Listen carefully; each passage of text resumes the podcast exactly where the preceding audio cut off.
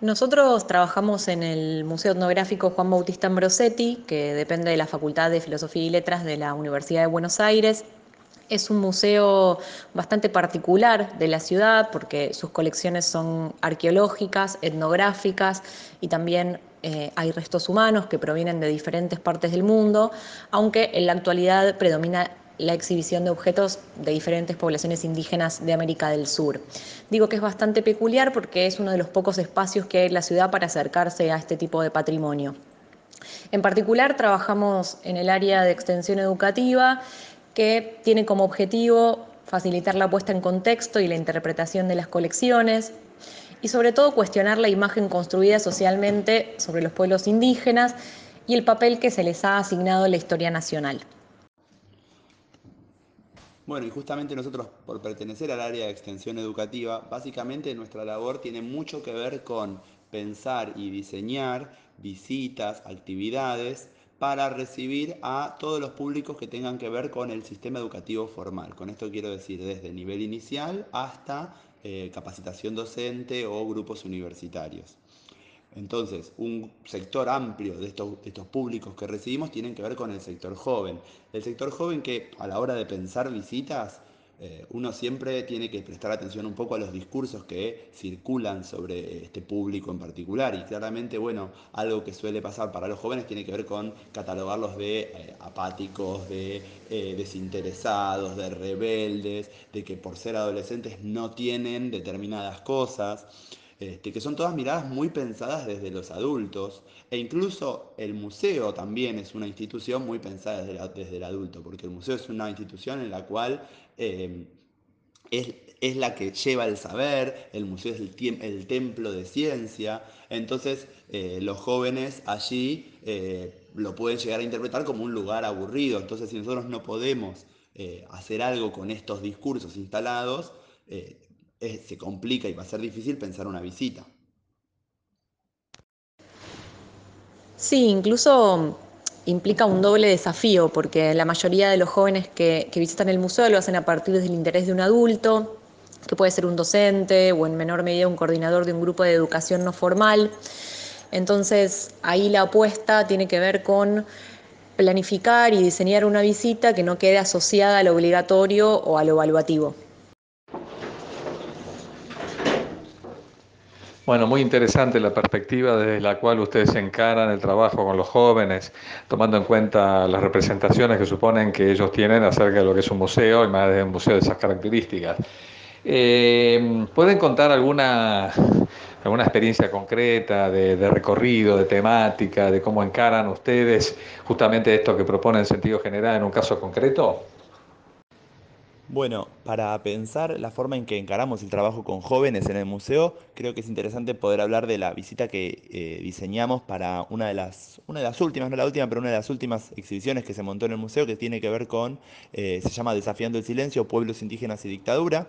que comenzó en el año 2016 como dos vitrinas y luego se, ah, se extendió y ocupó toda una sala. Es una sala que, eh, una exhibición, perdón, el año 2016 no es casual porque ese año se, se cumplían 40 años del inicio de la última dictadura militar. Entonces, por primera vez, el museo sentaba posición sobre los hechos ocurridos en aquel periodo y es una sala que recorre temáticas como la organización eh, indígena en los años 60 y 70, tanto desde el plano colectivo como individual, los accionarios de la dictadura sobre la población indígena, em, sus formas de, organización. Em,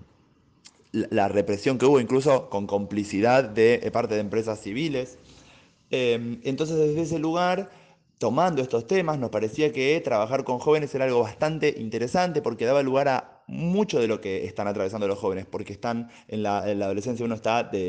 determinando su identidad, porque aparece muy fuerte este, algo de las formas de organización, de participación que tienen los jóvenes hoy en día. Entonces, desde ese lugar queríamos también tomar algo y por eso el eje elegido fue la militancia. También la reacción del recorte de la militancia tuvo que ver con una lectura que nosotros hacíamos de poder discutir y disputar sentidos algunas narrativas que circulan en el espacio público en relación a la historia reciente. Creemos también que esas narrativas ingresan a la escuela Una de ellas era la cristalizada teoría de los dos demonios, que había vuelto a revitalizarse ya para el 2016, incluso en los dichos de algunos funcionarios públicos.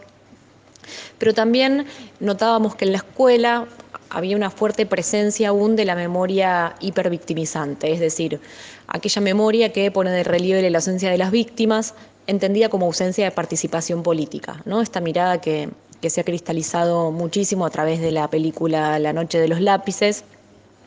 que por más que hayan pasado más de 30 años desde su estreno, se convirtió en una suerte de ritual reiterado cada 16 de septiembre en las escuelas, el 24 de marzo también,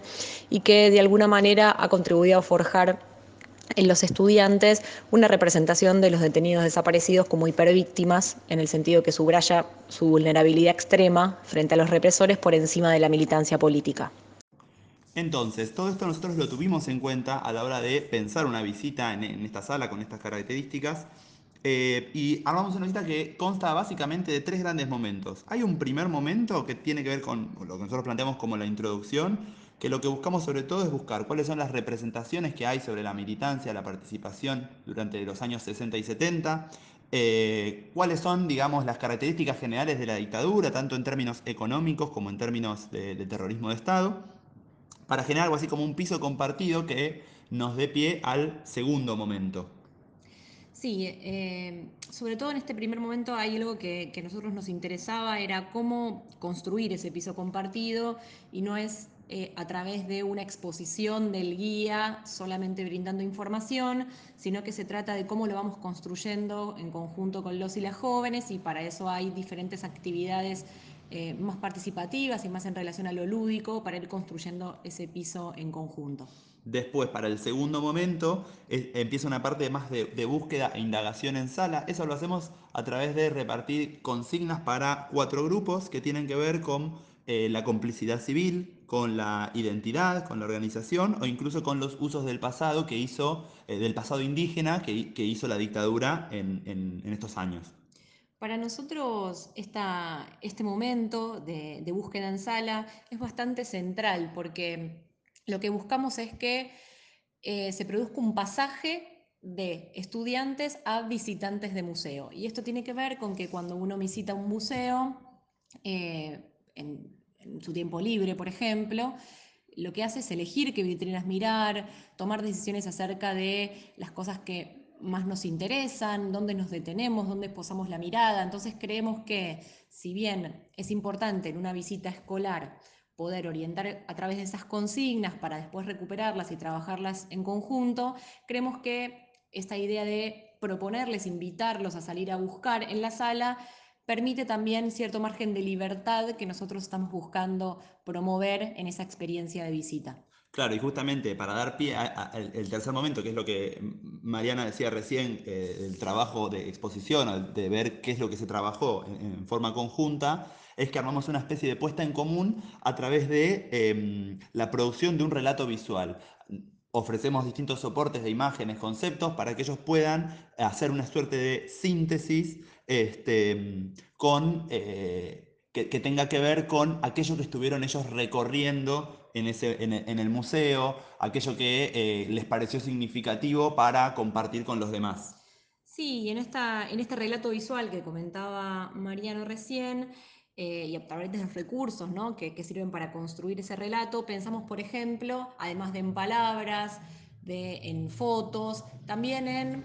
algunos recortes de algunos medios de comunicación masiva en relación a sus representaciones en torno a eh, los diferentes grupos indígenas, la criminalización de la protesta indígena, aparece también diferentes emoticones para poder acercarnos también a un lenguaje que les resultara mucho más próximo a, los jóvenes que vienen al museo.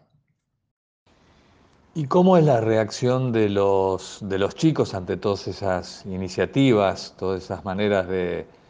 de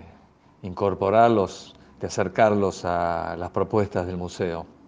¿Qué, dicen? Cómo, ¿Qué diferencia hay entre cómo entran y cómo salen? ¿Qué manifestaciones este, expresan? Si bien no, no, tenemos un estudio sistemático acerca de la recepción por parte de los visitantes, por más que nos gustaría. Lo cierto es que podemos percibir incluso